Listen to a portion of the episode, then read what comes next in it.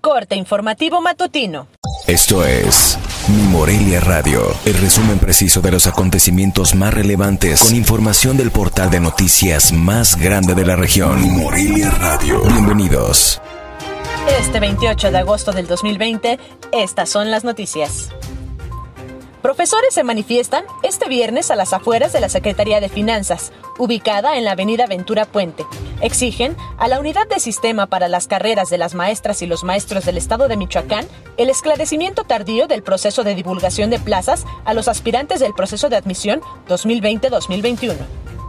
Estamos exigiendo al secretario de la UCICAM que nos dé el resultado, la ubicación de nuestras plazas. Somos, eh, no somos normalistas, ¿sí? Somos este, maestros de diferentes universidades, tanto privadas y tanto de gobierno como es la UPN. ¿sí? En sí terminamos el proceso, mas no nos han dado solución.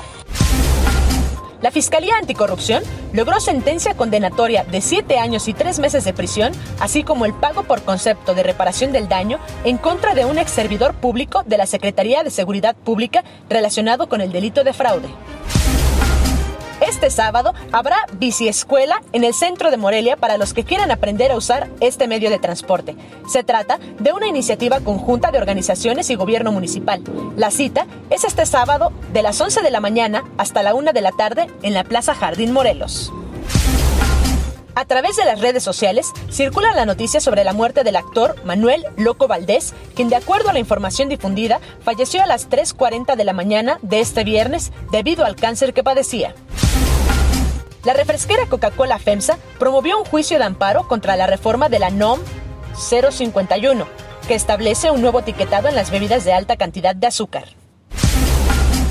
Como consecuencia de la tormenta tropical Hernán, un deslave dañó el camino que va de la carretera costera de Michoacán a los pueblos de Pomaro y Coire, en el municipio de Aquila, según afirmó el gobierno municipal de Aquila por conducto del alcalde Mohamed Ramírez.